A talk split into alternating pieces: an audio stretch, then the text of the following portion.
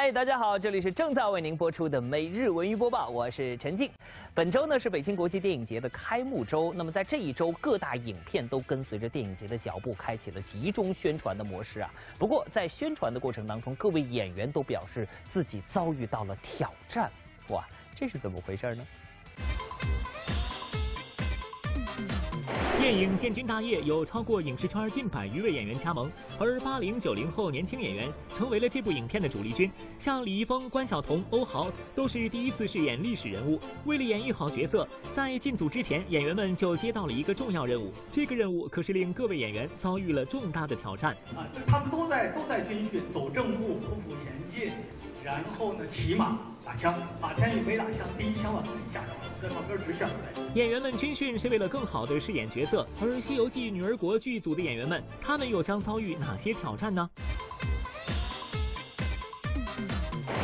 西游记女儿国》在北京举行了杀青庆功酒会，饰演孙悟空的郭富城，饰演唐僧的冯绍峰，饰演女儿国国王的赵丽颖，饰演河神的林志玲纷纷到场。回顾拍摄经历，他们不约而同地说到了一件令他们鼓足勇气去挑战的苦差事。因为每一次化这个妆，皮肤就受罪，嗯，就是起水泡，嗯，过敏，卸妆的时候卸大概七十分钟的妆之后，皮肤就会烂。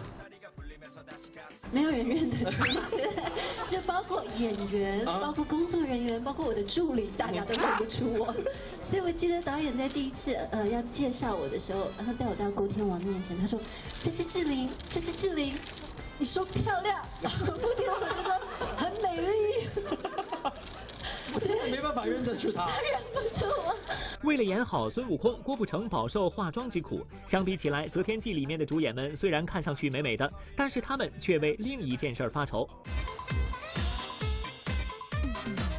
电视剧《择天记》由鹿晗、陈数、古力娜扎主演。这部剧讲述了鹿晗扮演的陈长生通过苦修改变命运的故事。根据角色需要，鹿晗扮演的陈长生不仅扮相英气十足，而且还是个学霸。首次尝试拍摄电视剧的鹿晗，不仅要演学霸，为了更好地诠释这个人物，还要背专属于学霸的台词。这台词的难度对鹿晗来说，或许是需要顶住压力、勇于挑战的一件大事儿。还好，主要是台词来说有挑战，对，因为台词都是不是现实中有的，全都是虚无的。我叫陈长生，这条银线呢，是你天生的夺命线，始于脉门，断结于心。因为我知道他，嗯，这是第一次演电视剧，嗯，自然会有一些经验方面的不足，所以有些时候空的时候，我会跟他聊天，我会跟他讲一点点小东西。但是小小鹿真的是悟性非常的高和快。起码比我第一次拍电视剧的时候强。嗯，吃苦耐劳是做演员的基本要素。除了化妆背台词，倘若赶上挨打的戏份，该受的皮肉之苦照样要坦然接受。由蔡康永首次执导的电影《痴痴的爱》上周举行了媒体见面会。在这部电影中，徐熙娣饰演演员上官弟弟，与名声在外的表演前辈林志玲之间发生了许多令人捧腹的趣事。不过，在发布会现场，徐熙娣可是现场抱怨起外表淑女范儿的林志玲，拍戏打她十几个巴掌，令她一度以为对方是故意的。说什么？你陪别人吃饭就有钱赚。巴掌，真的那一巴掌你打得很过瘾吧？非常，把我十二年来对你的攻击全部都用在那一掌上。还没有。有考虑过要假打还是真打？假打。你想要假打？对，我不敢下手。后来为什么是真打？他逼我的。没有他，那我试着假打看看。后来这样，就真的打了我一下。我说不行，太轻了，我情绪上不来。他说那我真的要真打喽。真的狠狠打我一巴掌，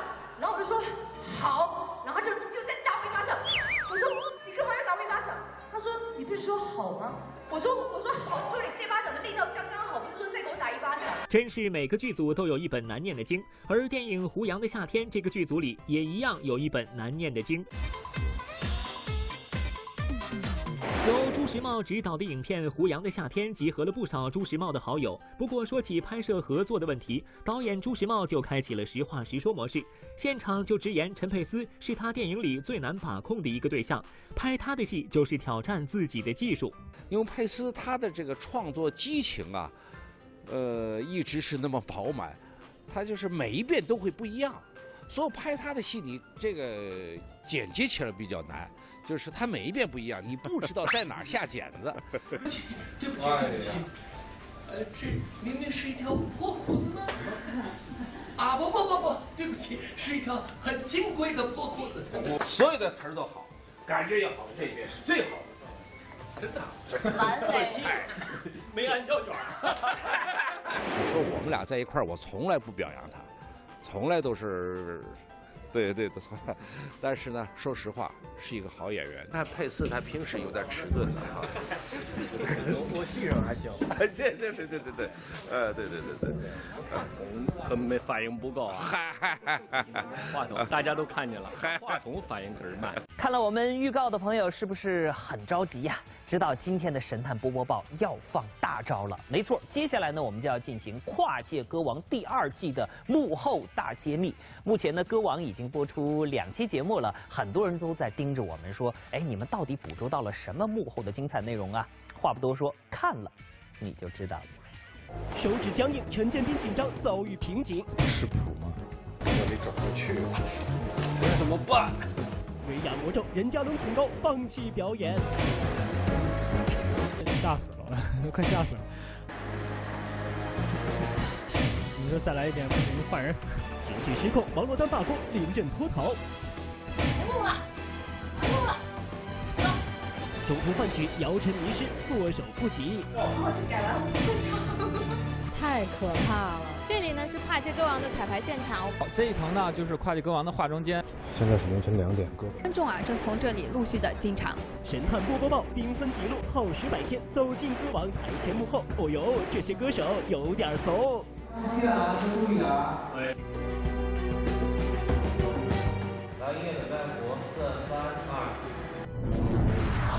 这里呢是跨界歌王的彩排现场，我们可以看到啊，现场跨界歌手正在紧张的彩排当中。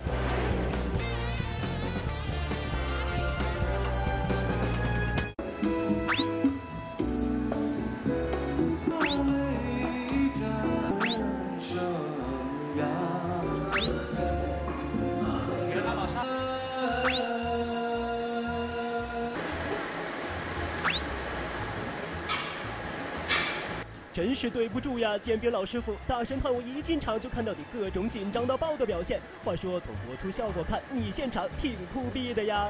人生呀，啊，谁不喜呀喜青春？哟，不错哦。那后台这人一定是一个假的陈师傅了。麦克风给我，他说不用麦克风啊，我给你准备一个折扇。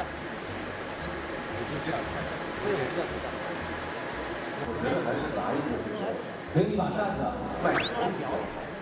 我不给你把扇子，给要不要好听啊？给你把扇子。本来我们像唱歌唱的就很很紧张。然后加上这个表演之后呢，就会更紧张，乱乱。嗯，怕的，我我我是有这个担心的，就好像回到了我上学的时候，就是演话剧的时候一样。每次，哎呀，我都觉得怎么办？这能行吗？这我行不行啊？就会有这种忐忑的这种心理。这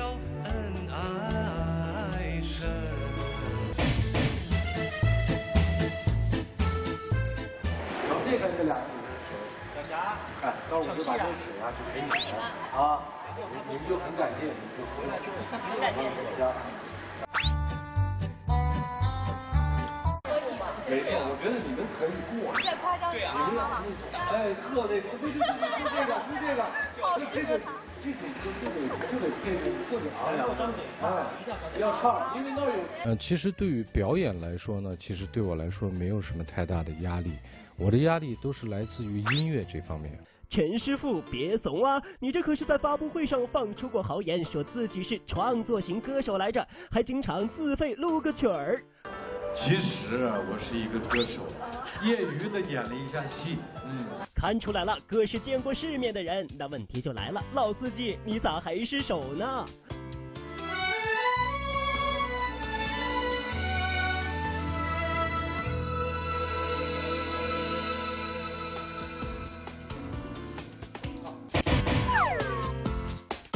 接工作不是很顺利，情况就那那里我还是给你喊了。那个你是现场在喊，还是你已经录进去了？我现场。现场喊你，我忘了怎么办？不会，给你。啊，咱们来个双保险吧。你要你要忘了，我就在那儿待着，然后你们再奏一遍，我再进。不可能，这个歌还是要要轻一点，这字头要轻，让让它慢点。OK，不要不要唱那么那么实，唱的那种特别温柔的。对对对对对，转调。那个没问题。天哪，我都没转过去，不是怎么办？像那天一样。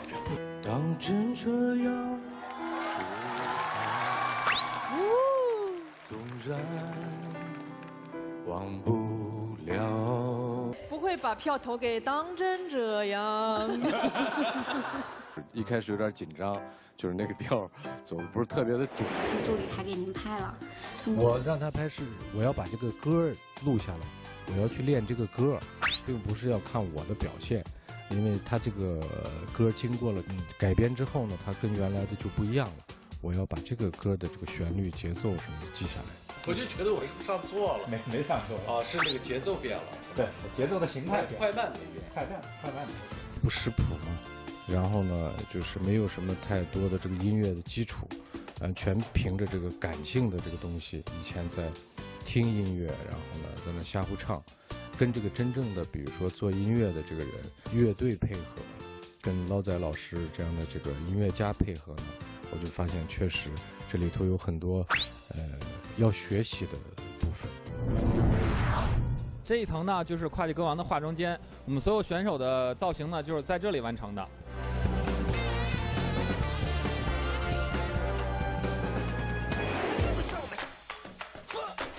啊，两期参加下来之后，我就觉得这是遗憾的两个字。妈呀，不满意，这是对自己下战书吗？我说广平王殿下，虽然你没有陈师傅的老练，但毕竟也是集万千粉丝于一身的热度担当，可不敢这么没信心、没底气呢。没想到离开了横店还要高，对，是醉 了。终生离不开威亚。出去吃的带着翅膀，带着翅膀的男人，天使。带着翅膀的男人 好啊！听到我刚才浑身鸡皮疙瘩。王美，这是你唱的词儿吧？那你应该换首歌呀。啥？挥着翅膀的女孩是吗？我们是男孩。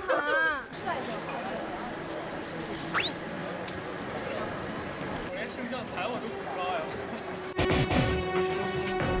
一点点来，一点点来啊！一共升到多少啊？它很高。没没多高，就是真恐高。你别往下看，往上看。你看视线平行的地方，看视线平行不看底下，看视线平行的地方。掉那个威亚上面，因为我恐高嘛，然后在上面简直吓死了，快吓死了。那唱歌的话，我气息也说不通啊，所以在上面一开始我就已经紧张了。好，好险已经买了，没事的。你先闭上眼睛吧，别看。他不行。好，可以啊。拍戏吊威亚，你害怕你可以绷着，那我就绷着就好了。但是唱歌你不能绷啊，你一绷劲儿都使错了，所以唱歌吊威亚难一点。你老都恐高吗？对我恐高，那像蹦极这样的要我命的人，完全不知道了。Everybody 感受到那个关键词没？不认怂！大神探真的是心疼任嘉伦，为了呈现这牛牛的舞台效果，一咬牙一跺脚全忍了。可是各位同学都看播出了吗？想弱弱的问一句，导演组你们是怎么把一个乖男孩变成摇滚青年的呢？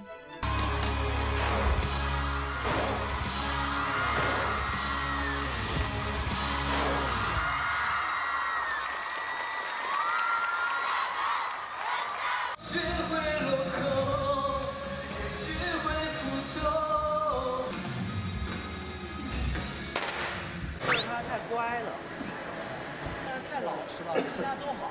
大下来你就你就大胆往前走。我只能这样。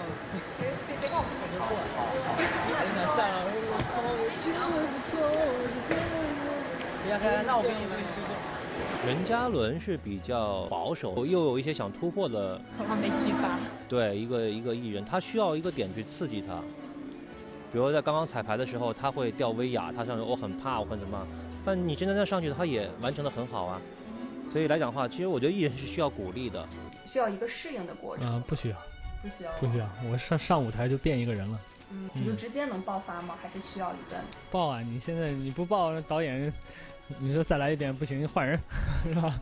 哪能不爆啊？是吧？那个地方要要要再再爆裂啊，反正豁出去了。哎，你怎么就这个感觉？都陪你度过，都陪你度过，你度过，都陪你度过。你不能唱那两个哒哒这个。哦，我找找。试一下。这个。再试试呗。都陪你。来来，反反正我们我们还没完全完全定型呢。啊。呃，忘了我就梆梆。对对对。我觉得吧，男生的心理素质应该一般都比女生会好一些啊。但是呢，我们真的在节目当中很难想象男生都会紧张成这样。那么女生们，她们又会有怎样的反应呢？哎，您是不是很期待呢？我们的大神探马上就要为您揭秘的是王珞丹、姚晨的后台。据说这二位那真的是不一般呐。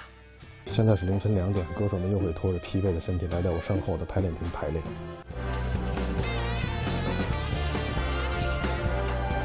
不录了，不录了，不录了，走。都是月亮惹的祸，我不管。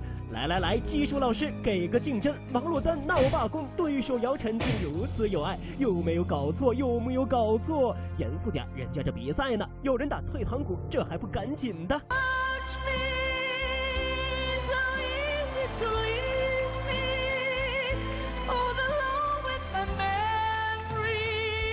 我知道他很会唱歌，但是我没想到他这么会唱歌。那天在现场听他唱，我就惊了，我立马就拍桌子说：“不录了，不来了，不录了，不来了。”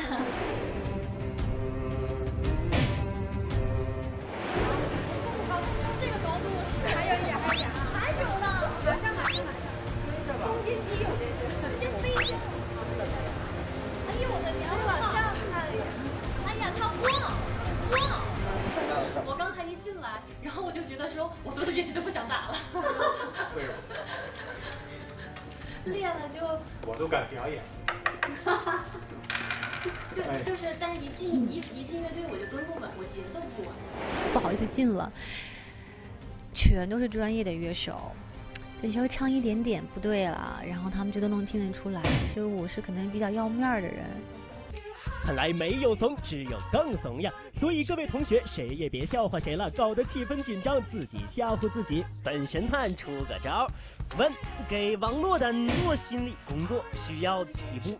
答三步呗。第一步，开玩笑环节，分散注意力。今天胯有点疼，胯键胯的胯有点疼。我是这黑烧鹅。我一见到他，他就说：“哎，这个不叫走吗？这 这个不叫走吗？那啥叫走？这个人，哎呦我的天哪，这叫走。”没有没有，导演特别好，被直来直往，导演特别好，对对对。第二步，同步做动作，适应节奏。但是就找着调在他前面。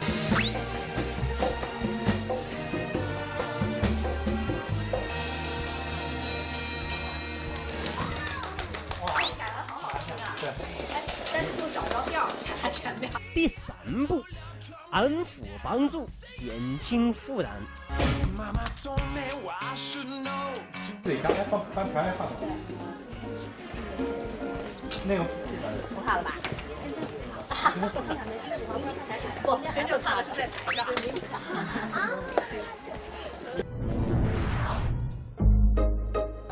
我现在在《跨界歌王》的录制现场，观众啊正从这里陆续的进场。这说白了就是是不是奔着歌王来的？是有，来都来了，来，来都来了，那当然是要奔那个目标去了。我的耿直狗，你就是心里这么想，也不能这么说呀。幸好节目的播出结果是这样的，获得本期第一名的是姚晨，两百八十九票，哇，非常高的票数。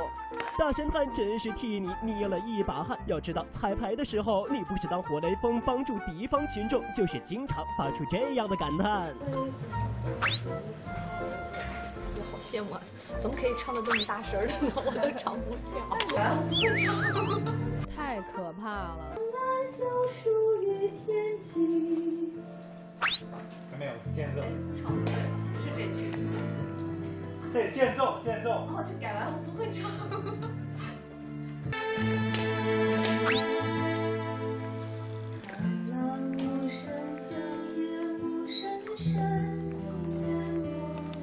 我只要一听这前奏，我就就不不会唱了。没事没事，我们，排练是有很多办法的啊，不要紧张。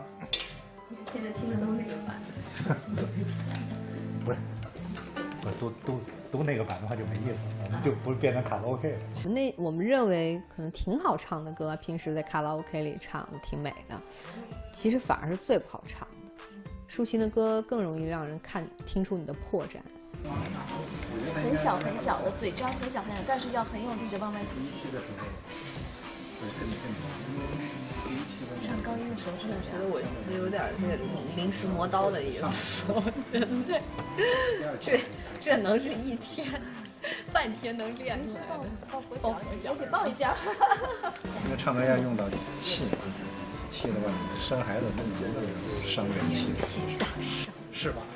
排山倒海都排不出。江湖中人，元气大伤。不，内力，内力损耗，对，内力受损。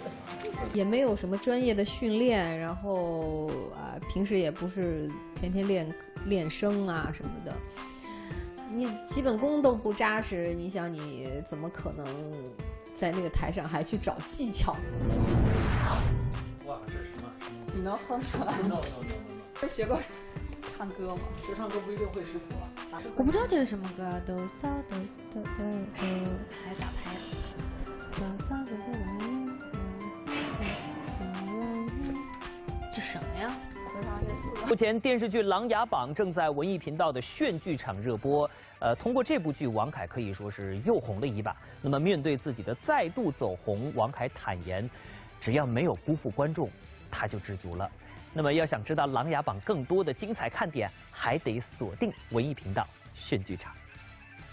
在电视剧《琅琊榜》中，王凯化身为忍辱负重、气宇轩昂的靖王殿下，而胡歌所饰演的梅长苏则是他的谋士，一个阴柔虚弱，一个阳刚帅气，令人过目不忘。平衡官场，收服各方。不仅这次我不会学，以后我也不会学。让李安去演的这个角色，不求别的，只求觉得没有辜负你就好。谢谢。想要重温更多《琅琊榜》的故事情节，一定要锁定我们文艺频道新剧场，记得每晚准时收看。好，下面的时间呢，我们来关注一下播报记者刚刚发回的最新消息。不愿说。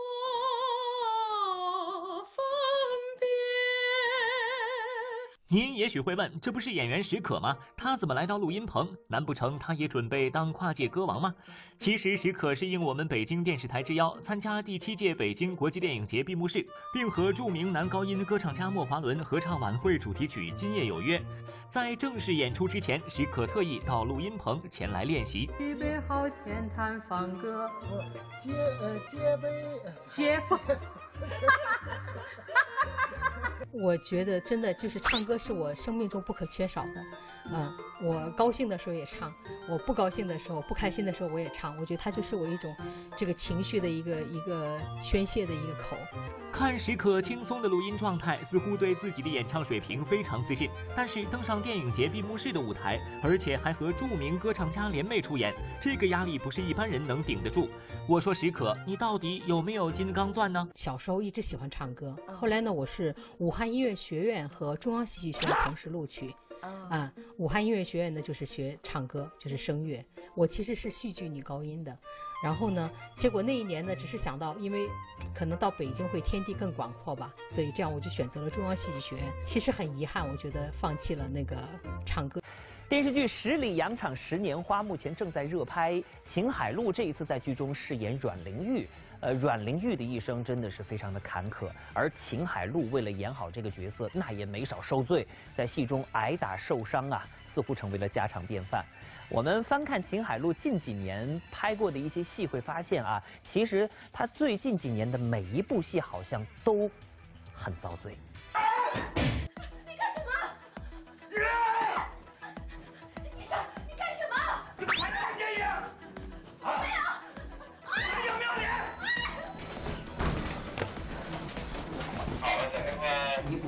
武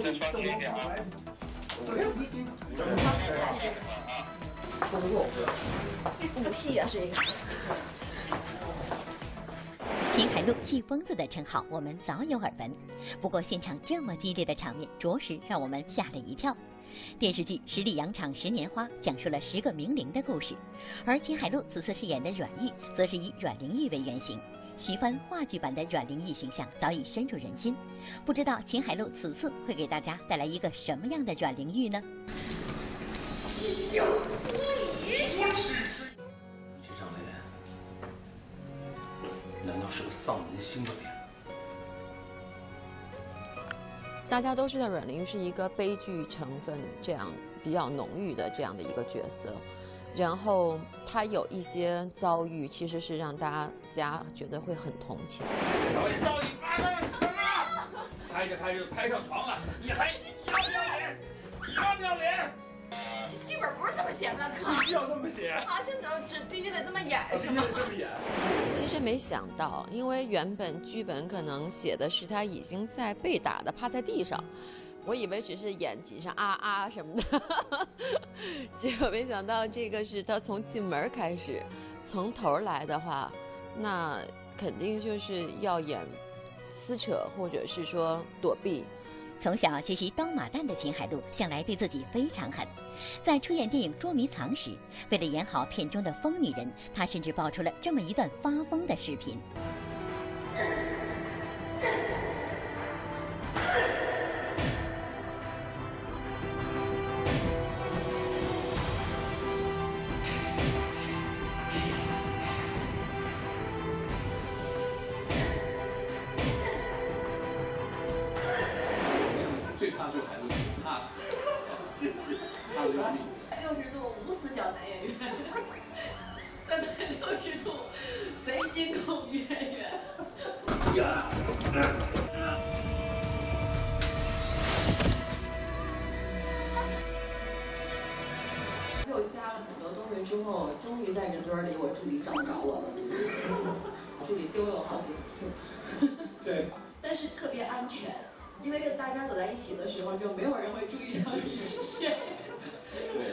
第一次看什么感觉？他们说那个海璐姐来了，在拍戏。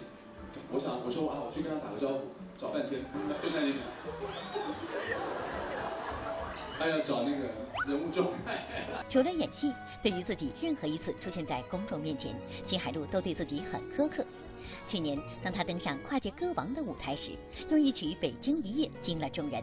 而为了舞台上那不到一分钟的花腔，秦海璐无时无刻不在练习，练到整条腿青了又肿。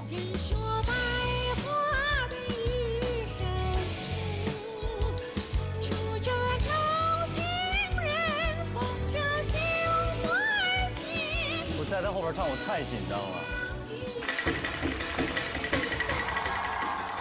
你现在还肿着呢吗？肿着呢。整个青，大家看到腿肿肿成那样，青的。哎呦，对啊，咋还踢呢？我得跟大家说一句，海璐为了排练这个踢枪，整个两个脚的脚腕前面全全部青肿。哎呀，都破了这儿。哇，我的天哪！所以这当演员容易吗？所以大家看到跨界容易吗？当影后走红地毯的风光，那下面吃的这些年的苦，我觉得是不开心的。但是我又不得不承认，我那一时期他带给我的东西，无论是身体上的还是心理上的，以至于让我现在有了这样的一个成绩，能够说，嗯，我有这样的能力去驾驭我现在的角色。对自己万分苛刻，但对家人秦海璐却是万分柔情。平时拍戏在外，家人是她最大的牵挂。在孩子面前，秦海璐是一个既温柔又强大的妈妈；而在自己的母亲面前，秦海璐却是一个永远长不大的孩子。我妈说这两件毛衣很适合我，孩子如何打扮只有妈知道。不不，那是商场里边她看好的，在商量问我说这衣服穿的很好看，我要不要给我买？当然，我妈给我买了很多衣服。从小的时候是逼不得已必须得穿，长大以后，自从有了能力买衣服之后，我妈给我买了，还是买了很多衣服，但是基本上没穿过，呃，或者回家的时候在家里边啊穿一下，让他高兴一下。呃，现在我特别能理解这个心理，因为我给我儿子买的衣服，他也是自己挑着穿。是的，而且他现在他才两岁，他就每天从袜子开始要自己选，就是袜子盒拿来自己选，然后走到衣柜那儿自己去看挂哪一件，告诉他指给你看他要穿哪件外套。也许只有在当妈之后，才能更加理解当父母的一片苦心。秦海璐对此深有体会。因为经常在外拍戏，陪伴父母的时间有限，秦海璐总会尽力抽出时间来陪着父母去旅行。我觉得我生了小朋友之后，我特别能理解我妈和我爸为什么老是跟我说那些我觉得根本就不能让我理解的话，就是老是说冷啊，你要穿上点，你是不是不高兴啊？哎呀，你要怎么样啊？怎么？但是你会觉得说。你不要再烦了，我以前就是这样，但是我现在特别能理解。我现在甚至有的时候会刻意的按照他们的指点去做事情。一年一度的北京国际电影节现在已经拉开了帷幕。电影节除了群星璀璨，更值得期待的就是闭幕式晚会上的精彩看点。那么今年这一届晚会又会有哪些节目呢？接下来请您跟随播报记者一睹为快。La mano arriba, cintura sola.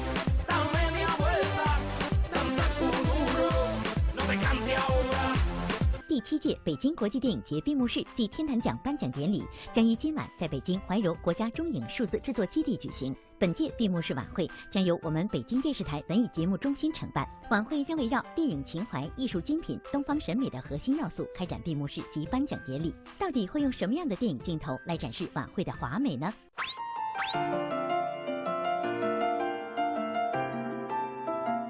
舞台上无非就是大圆加三个小圆。此次电影节不仅仅是影人的盛会，也是影迷们的嘉年华。面对如此盛世，内场的舞台就有了更高规格的要求。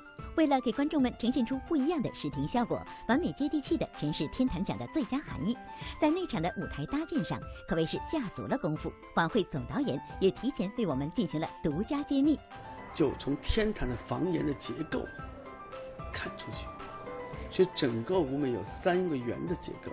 天坛不是有三个圆吗？我们把它横移开来，舞台上无非就是大圆加三个小圆。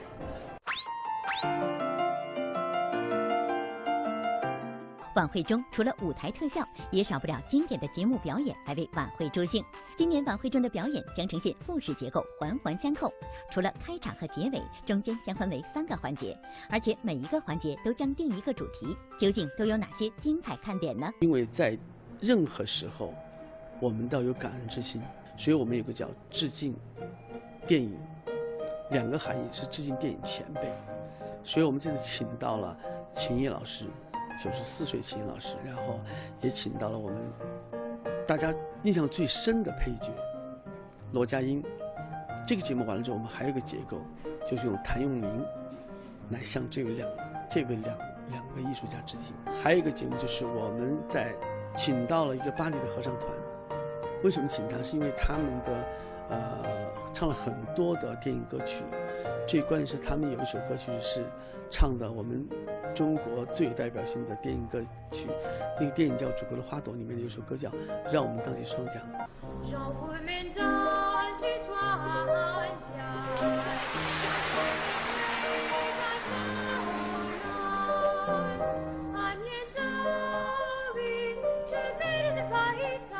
细节成就完美。除了舞台灯光特效和群星表演是晚会的精彩之处外，此前在开幕式上已经公布的十五部入围影片片单，也将在闭幕式一一为大家揭晓。不过，跟以往电影节所不一样的是，这次十五部电影入围，但当晚颁奖典礼只会颁发十个奖项。呃，这次没有入围的单项入围奖没有，就没有说呃最佳女主角有三个人没有，它是整个在几千部影片里面，最终入围的十五部影片里面。都这十五部影片里面都有可能获奖，但是只有十个奖。究竟谁会拔得头筹，获得魁冠？更多精彩内容，敬请关注今晚的闭幕式。好了，又到了今天的微博、微信互动时间了。本周的话题仍然是最近上映的好电影当中，您最喜欢哪一部呢？和我们分享您的观影感受啊！今天这位朋友叫虫虫，他说看了《大话西游之大圣娶亲》，感慨很多，看过无数次开头，却从未目睹过结尾，悲伤。太多耳熟能详的台词，太多过目难忘的镜头。至于彼时场景，万千感慨涌上心头。爱或不爱，难道需要理由吗？取经与否，难道你能选择吗？烂漫俏皮如紫霞，一颦一笑皆有情。哇，这位朋友。